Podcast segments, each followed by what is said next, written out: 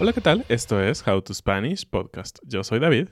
Yo soy Ana. Hoy vamos a hablar sobre el miedo. How to Spanish podcast is designed to help Spanish students improve their listening and vocabulary skills, and it's made possible thanks to our Patreon community. By joining the community, you can access the vocabulary guide and interactive transcript, bonus episodes, and monthly activities to practice your Spanish. If you would like to join the experience, go to patreon.com slash howtospanishpodcast. El miedo es una mm, emoción universal, pero pocas veces nos preguntamos a fondo qué son las cosas. Simplemente porque eres un ser humano sabes lo que es el miedo, porque lo has sentido alguna vez. Pero te has preguntado exactamente qué es, cómo funciona y por qué incluso a algunos de nosotros nos gusta sentir miedo. Sí, es bastante extraño pensar en estas cosas tan básicas, pero que es, es algo que compartimos todos como humanos. Y pues bueno, empecemos como con algunas definiciones y, y un tema, un, un contexto un poquito científico para entender qué rayos es el miedo. Y para empezar, bueno, es un mecanismo de supervivencia. Eso, eso es, es bastante interesante, que el miedo se considera como una parte por la cual podemos sobrevivir, ¿no? Porque piensas en el miedo y dices, no es algo bueno, no lo categorizas, ¿sí? Se dice categorizar, Ujú. Como algo bueno, sino como algo negativo, pero resulta que es para tu bien. Así es. Entonces se considera una línea de defensa contra amenazas potenciales. Y algo interesante es que el miedo ocurre antes de que ocurra el ataque, ¿no? O el, el evento o algo así. Si tú piensas normalmente, si estuvieras en la selva y ves a un leopardo o un- más bien un león, ¿no? Digamos, muy lejano, el hecho de verlo ya te va a empezar a dar miedo. Pero no ha ocurrido un ataque. Es O quizás todavía no estás en peligro inminente. exactamente, todavía está muy lejos, ¿no? Eh, un dato muy interesante, y aquí aprovechando de que Ana está esperando un bebé, ¿Nada más yo? bueno, en este momento para nosotros, es que eh, no nacemos con miedo. Eso me sorprendió y ahora que lo pienso, pues tiene, tiene sentido. A ver, platícanos un poquito de esto. Sí, resulta que todos los humanos nacemos eh, con esta palabra que se llama intrépido, que realmente es sin nervios, sin miedo. Ah, Eh, porque no sabemos lo que es peligroso y lo que no es peligroso. Eso lo vamos aprendiendo eh, a través de convivir con la gente a nuestro alrededor. De hecho, alguna vez hace mucho tiempo vi un documental sobre bebés y ponían al bebé a gatear cerca de una, un piso donde era como de, de cristal, entonces podías ver hacia abajo una gran caída y los bebés gateaban sin problema, sin miedo alguno. Pero ya los niños un poquito más grandes, ya que tenían dos años o algo así, evitaban a toda costa pasar por ahí porque les daba miedo la altura. Entonces, sin duda, la mayoría de los miedos que tenemos son inculcados por nuestros padres, la sociedad, amigos y todo. Sería interesante ver si un niño nace, crece y todo en como alejado de la civilización, si tiene miedo, ¿no? O sea, Yo creo que sí, porque una parte es infundada, como dijiste tú, pero otra parte debe ser ex- por experiencia. Entonces, haces algo que te hace daño y entonces es un sentimiento negativo y la siguiente vez que te enfrentes a lo mismo, te va a dar miedo obtener el mismo resultado. ¿No? O sea, si te acercas a un perro y el perro te muerde, la próxima vez vas a tener miedo de un perro. No, nadie te tuvo que enseñar que un perro podría ser peligroso. claro, creo que lo mismo como con cosas como el fuego y Ajá. elementos que nos pueden hacer daño. Claro. Ok, interesante. y, y bueno, eh, los científicos se han dedicado a investigar de dónde viene el miedo, o más bien dónde se procesa, porque obviamente es como un pensamiento, ¿no? Puedes pensar que algo te da miedo y eso desencadena ciertas cosas que ahorita vamos a platicar, pero eh, se han dado cuenta que el miedo está en una parte del cerebro que tiene una forma de almendra. Y es chiquitita. Es chiquitita y se llama la amígdala. ¿Sabes qué es lo genial? La amígdala muchas veces responde o genera esta sensación de miedo antes de que tú te des cuenta conscientemente de que tienes miedo o de que estás ante un peligro. Entonces, a mí me parece genial porque yo pensaba que sientes miedo hasta que estás consciente de que estás en una situación peligrosa o que estás viendo un tigre, un oso o yo qué sé, o una persona que se ve peligrosa, pero es increíble cómo tu cerebro detecta todas estas cosas antes que tu, tu ser consciente lo haga. Exactamente. De hecho, en las investigaciones científicas dicen que medio segundo antes, sé que suena a nada, pero muchas cosas pueden pasar en medio segundo. Ajá. Medio segundo antes, la amígdala ya percibió eh, la amenaza antes que tu sistema consciente, por así decirlo, eh, ya lo, lo sienta también, ¿no? Y es como un atajo porque eh, tu cuerpo no espera a que tú estés consciente para actuar, sino que desde antes empieza a preparar en caso de que tengas que huir. Porque como dijo David, el miedo es un mecanismo de supervivencia, entonces está como pre, pre preparándose para que puedas ser capaz de salir corriendo si es necesario. Así es. Y después de que la amígdala siente miedo o procesa la información para determinar que hay un peligro, eh, ocurre otro, o digamos, se prende otro sistema, ¿no? En nuestro cerebro. Y esto ocurre en la corteza prefrontal. Y esta es la zona más consciente. Entonces entran en un, mm, no sé si en una pelea, pero Como en una negociación. exactamente. Ajá. Una vez eh, que, que se enteró esta parte, tienen que actuar juntos para decidir si tienen que eh, huir o algo o tranquilizarse, ¿no? Ajá.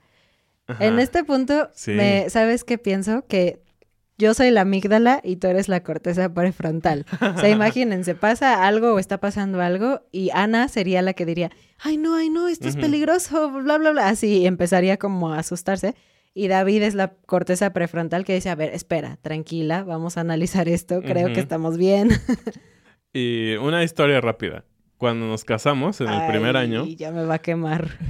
hubo un sismo en la madrugada en Ciudad de México. Espera, habían dicho en las noticias que habían pasado muchos años sin un sismo fuerte. Entonces todo el tiempo estaban hablando de ya viene uno, viene uno, seguramente mañana se acaba el mundo prácticamente. Entonces yo estaba como muy sugestionada. Ok, Ujú. continúa. Entonces empezó a temblar eh, en la madrugada, sonaron las alarmas y Ana justamente dijo eso. Dijo, ay no, ay no, ay no, y salió corriendo. Yo no me había podido levantar de, del- De la cama. de la cama y estaba buscando mis lentes. Y cuando vi a Ana ya estaba afuera en la calle. del departamento, en las escaleras, y fue así como, ok, gracias por cuidarme. Bueno, no, pero debo de decir, estábamos recién casados. Todavía en mi cerebro consciente, Todavía, cuando estaba todavía dormida, podría morir. y- no, no, no, todavía no, no existías tan presente en mi mente. O sea, Ok, ok. sí, perdón, perdón. Pero bueno, cerramos el paréntesis cultural y bueno, eh, lo que los científicos dicen para entenderlo más fácil es que podríamos pensar en un jinete y un caballo, ¿no? A veces los caballos se espantan porque ven una serpiente o algo y el jinete es el que es capaz como de razonar más y de decir, a ver, Controlar. calma, vamos a controlarnos. Entonces, básicamente podríamos decir que la valentía es la corteza prefrontal, ¿no? Es el- Sí, más o menos, exactamente. porque es lo que a, a lo mejor a veces algo te da miedo, pero no puedes huir, tienes que enfrentar la situación, como por ejemplo hablar en público. Y entonces la corteza prefrontal es la que te dice, sí tienes miedo, pero Puedes hacerlo. puedes hacerlo, vamos a hacerlo, es necesario. Algo muy interesante es que hoy con realidad virtual se está ayudando a personas que tienen miedo y los ponen ya sea con estos lentes o en simuladores o algo así y los enfrentan conscientemente a sus miedos, eh, con obviamente con cuidado, ¿no? No les van a enfrentar a leones reales, sino cosas virtuales. Y con esto también pueden medir esta interacción entre las dos partes del cerebro y cómo pueden controlar con la corteza prefrontal a la amígdala. Sí, porque es una especie de entrenamiento. Cuando te enfrentas a tus miedos una vez, tres veces, seis veces, y sí sientes miedo, pero no te pasa nada malo, entonces tu cerebro empieza a aprender que tal vez la situación no es tan mala como tú pensabas. Y ahora sí, ¿qué pasa con el resto del cuerpo cuando tenemos miedo, no? Eh, tú cuando tienes miedo, normalmente no solo lo piensas, sino hay algo que sientes en tu cuerpo que justamente te da ese impulso de querer salir corriendo, ¿no? Y antes de hablar de la parte científica, quiero preguntarles a los que nos escuchan y a ti, ¿cómo describes la sensación de miedo? O sea, físicamente, Mm, ¿qué sientes? Interesante. A veces como un hueco en el estómago, sí, creo. yo también, un hueco en A el estómago. veces... Uf, a veces tal vez como... Depende de la cosa y el- la situación, porque podemos tener miedo de muy diferentes cosas, ¿no? A veces tal vez como, como fuerza, o sea, como, como energía fluyendo a través de mis piernas o mis brazos. Ok. Entonces, O, o el corazón latiéndote Ah, claro. a mil por hora. Ujú. O cuando es un miedo no eh, peligroso, como cuando ves algo en la televisión, una película que te asusta o algo, yo siento piel de gallina. sí. Es como esa sensación de no me gusta esto, pero sé que no estoy en peligro, entonces no siento ganas de correr ni nada así. Ujú. Pero bueno, justamente eh, tiene que ver con todo esto que ahorita hablamos, ¿no? Eh, cuando la amígdala, cuando la amígdala manda ese mensaje, eh, ocurren muchas cosas. Le manda señal al corazón, a la parte donde se genera como o se controla los latidos, entonces por eso empieza el corazón a latir más rápido y bombea más sangre. Ujú. Y esto es para prepararte para la acción, justamente, ¿no? Que es lo que pasa cuando haces ejercicio, tu, tu corazón se agita, ¿no? Eh. Bombea más sangre. Y después algo pasa también en los riñones, en una cosa que se llama glándulas suprarrenales. Todo lo que dice renal, en español al menos, no sé en inglés, tiene que ver con, con eh, Riñones. ¿no? Con esta parte del cuerpo. Y lo que hacen los riñones es que liberan la adrenalina, que es esto que decía Mm. David como fuerza, como energía, que también te permite salir corriendo. Esta adrenalina también impulsa a los pulmones a tomar más oxígeno y justamente este oxígeno lo manda a los músculos para que puedas, pues sí, tener como fuerza y puedas correr o tal vez Pelear. pelear o nadar o algo. Depende de, no sé, si ves un tiburón vas a querer nadar lo más rápido que puedas, ¿no? Igualmente tus sentidos se agudizan. El- la vista, el oído o la audición e incluso olfato, otro tipo de sentidos se pueden agudizar para permitirte entender mejor tu entorno rápidamente y actuar adecuadamente. Y por último, el hígado produce eh, o libera glucosa, que también se va a los músculos, porque los músculos necesitan glucosa y oxígeno para funcionar, ¿no? Entonces, en cuestión de segundos, tu cuerpo está completamente diferente, ¿no? Sí. Se agitó, tiene más azúcar, Más eh, sangre. tiene más sangre, tiene más oxígeno y por lo tanto más fuerza y todo, no sé, lo, lo que necesitas para huir. Y creo que aquí depende de cada persona eh, cómo reaccionas, ¿no? Porque todo esto te puede dar fuerza justo para hacer lo que tienes que hacer, pero a muchos otros nos puede paralizar también en ciertos momentos, ¿no? Entonces, no, esto creo que depende de cada persona y los científicos están estudiando mucho eh, porque obviamente hay miedos que son racionales, miedos irracionales y miedos que, pues sí, no sé qué otro tipo de Como miedos hay. naturales, Sí, ¿no? como naturales. Y bueno, y hablando más como de miedos sociales, porque creo que todo esto tiene más que ver con miedos como físicos, ¿no? Como de ves un animal salvaje, ves tal vez a alguien con una pistola o algo Ves una cucaracha y tienes que huir. no. Pero bueno, también hay miedos sociales o personas que les gusta el miedo bajo un, un modelo, digamos, cuidado, ¿no? Y esto tiene que ver con lo que llamamos como el terror, ya sea en películas, en literatura, Literatura. y todo esto. Y, y esto ha ido evolucionando poco a poco. Realmente es, podríamos llamarlo algo nuevo. Eh, a partir de 1764 eh, se escribió el primer libro que se clasificó como horror, ¿no? Ajá, es- creo que literatura gótica y que era como el precedente de los libros de terror. Se llama El Castillo de Otranto. Y pues sí, es bastante antigua y justamente yo leí un extracto de esta parte y narra la historia de una persona que está en un castillo, te va narrando cómo está todo y de repente encuentra algo que le da mucho miedo y ya te dice qué es, que es a su hijo abajo de muchos escombros, destrozado, muerto. Entonces, sí, sentí feo, sentí, sentí piel de gallina, pero si te das cuenta es un miedo muy social, o sea, es un miedo a perder a alguien que amas de una manera horrible. Exactamente. Y bueno, en base a esto se ha estudiado eh, qué, qué pasa, ¿no? Con, con los humanos respecto a por qué nos gusta leer. Y yo pensaría, ¿por qué nos gusta o les gusta a los escritores, para empezar, Causar miedo. causar este tipo de efectos? Pero ese es otro tema, ¿no? Del lado del lector o del espectador, eh, se ha estudiado qué pasa, qué tipo de personas les gusta eh, ver o, o leer o tener contacto con todo esto. Y no es poca cosa, hay toda una industria de terror, ¿no? Hay toda una industria que hace muchísimas películas, que crean cómics, eh, libros. Entonces, a la gente le gusta. Sí, y hay cosas muy de terror, ¿no? O sea, de fantasmas y monstruos y cosas así. Pero también hay eh, ciertas películas que aunque no se categorizan como terror, sí te hacen sentir miedo, como, no sé, Jurassic Park. Sabes que no hay dinosaurios en la vida real, pero el hecho de ver a un dinosaurio conviviendo con humanos, comiéndose a los humanos, te puede causar miedo. Entonces, ni siquiera es solo películas clasificadas como terror, sino ciencia ficción también te puede causar miedo.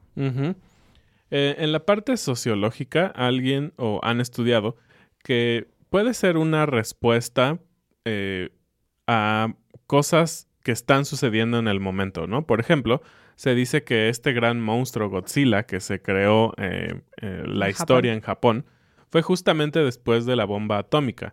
Y entonces se creó como esta fusión de algo que podría pasar, como no sabíamos qué iba a pasar con la bomba atómica. Entonces que un lagarto se convirtiera en un como un gran dinosaurio y se comiera a personas. es una manera como de un poco sacar esos miedos o esas ideas que no estamos seguros, ¿no? También tenemos el ejemplo de Drácula, esta novela de Bram Stoker, y se podría interpretar como este miedo que surgió durante esa época a las enfermedades de transmisión sexual y este tipo de enfermedades que no podían com- comprender muy bien, pero que causaba mucho daño a la gente. Entonces, es muy interesante pensar en eso, ¿no? Analizar qué se considera de terror ahorita. Para mí, rápidamente puedo pensar en zombies y qué representa en nuestra sociedad, qué está reflejando de nuestra sociedad que nos da miedo. Sí, de hecho, sobre los zombies, por ahí cuando estábamos investigando, algo que me pareció bastante extraño, eh, alguien, un sociólogo y todo esto, eh, también los cataloga o los pone como una imagen del consumismo. Sí, eso se me hizo, yo también lo leí, se me hizo raro. Sí. Para mí yo creo que tiene que ver con, con drogas, con medicina, con estudios fallidos para intentar curar enfermedades y lo que eso podría provocarnos, ¿no? Y Sí, tal vez Eh. como un desarrollo eh, desmesurado de la ciencia que puede detonar en cosas no agradables, ¿no? Como justamente virus que terminan con todos, pero que fueron creados, ¿no? Ujú. Sí, Pero así bueno, es. cada quien puede interpretar eh, esta parte del horror como, como quiera. Y pues bueno, tú que nos ves, cuéntanos si eres de la gente que disfruta sentir miedo controlado, como cuando ves películas o juegos vi- juegas videojuegos de terror, o si eres de las personas que dicen, no, gracias, yo no puedo con esto, ¿por qué querría someter a mi cuerpo a esto? Sin razón, ¿no? Y bueno, eh, queremos aprovechar para hablar un poquito de fobias, porque este Uh. tema es interesante y porque es vocabulario un poco raro, pero eh, pues es una forma de escuchar más español, ¿no? Entonces, ¿qué es una fobia? Bueno, eh, una fobia eh, está clasificada como un en- dentro de términos psiquiátricos, es decir, forma parte, podríamos llamarlo como casi una enfermedad, eh, y es un temor que te genera angustia y que es incontrolable. Aquí hay un rango, creo, en que a veces entre broma decimos, ay, tengo eh, fobia a las arañas, ¿no? Pero creo que alguien que realmente tiene fobia no lo soporta. Es decir, puede tener un ataque de pánico, puede tal vez desmayarse.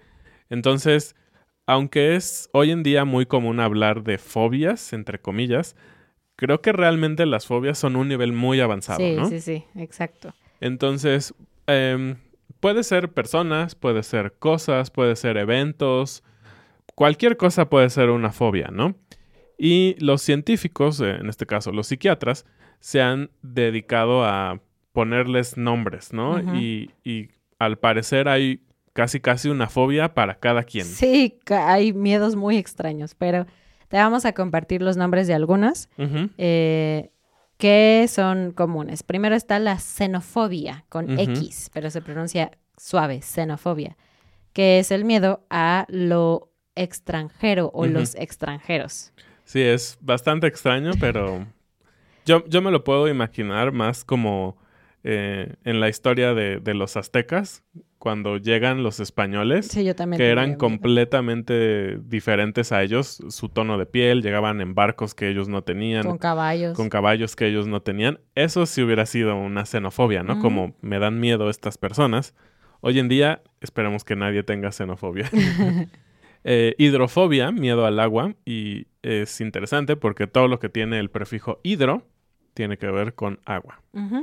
Aracnofobia, miedo a las arañas. Muy conocido, ¿no? Sí, uno que yo tengo, bueno, realmente no, pero entomofobia es miedo a los insectos. La verdad es que sí me dan miedo, sí me paralizan un poco, pero no lo categora, no, no lo pondría como una fobia, fobia psiquiátrica, pero sí me da miedo. Eh, otra es bufonofobia. Y ¿Miedo a los bufones? Exacto, no. Eh, sapos. Y justamente por eso que dijo Ana, yo me puse a pensar a quién se le ocurren cómo se arman estas palabras, ¿no? Y pues sí, me puse a investigar, ¿por qué no? Bueno, para empezar, todo este tema de las fobias viene pues ya desde muy antiguo, ¿no? Ya estaban clasificadas desde hace mucho tiempo y viene del latín o del griego, ¿no? Depende de, bueno, del latín como idioma, podríamos decir. Entonces me puse a investigar por qué rayos el miedo a un sapo se llama bufonofobia. Me suena justamente miedo a un bufón, ¿no? A estas personas Payasos. como payasos y eso. Pero bueno, la palabra bufónido, que de ahí viene bufono, viene del latín científico bufonidae, que es el nombre de la familia de los vertebrados de la clase anfibio y por lo tanto de los sapos. Entonces, suenan, siempre suenan muy exóticos, ¿no? Los nombres de las fobias. Y esa es la explicación. Vienen del latín y se mezcla finalmente con la palabra fobia. Otro de animales podría ser la ailurofobia, miedo a los gatos, pero también puede ser a fenómenos naturales, ¿no? Como la lluvia, el sol, como la pluviofobia, que es el miedo a la lluvia. La astrafobia es un miedo a los rayos, no a los astros. Entonces, Mm, tiene un poquito que ver, ¿no? Es del cielo. Claro, y también está una que es muy común en mi opinión, la hematofobia, ¿no? Tener miedo a la sangre, ver, a los, ver Sí, sangre. exactamente. Eh, y este, este también eh, va como de la mano, eh, no solo de fobias, sino de manías, ¿no? Las manías son como preocupaciones eh, Extremas, ¿no? Por extravagantes. por o extravagantes. Entonces, hay, hay niveles, ¿no? Ahora sí Pues que hay niveles de preocupación que puede llegar a miedo, que puede llegar a fobia. Así es. Pues bueno, con esto terminamos este episodio. Eh, ahora ya comprendemos un poco más qué es lo que pasa cuando tenemos miedo, así que voy a analizar mi cuerpo la próxima vez que vea una cucaracha y sienta miedo. Sí, y platícanos ustedes, ¿cuáles son sus miedos? No tengan miedo de platicarnos. pues eso es todo por este episodio. Muchísimas gracias como siempre. Recuerda que en Patreon tienes acceso a la transcripción de este episodio y muchísimos más. Muchas gracias y bienvenidos a nuestros nuevos patrones. Balas, Antonio, Reese, Elaine, David, Frederick, Sidney, Rashan, Hioteng, Laura. Regina, The Team Room, Brian, Linda, Timothy, Alex, Darren, Paul, Jacob, Joanna. Nos vemos la siguiente semana. Adiós. Adiós.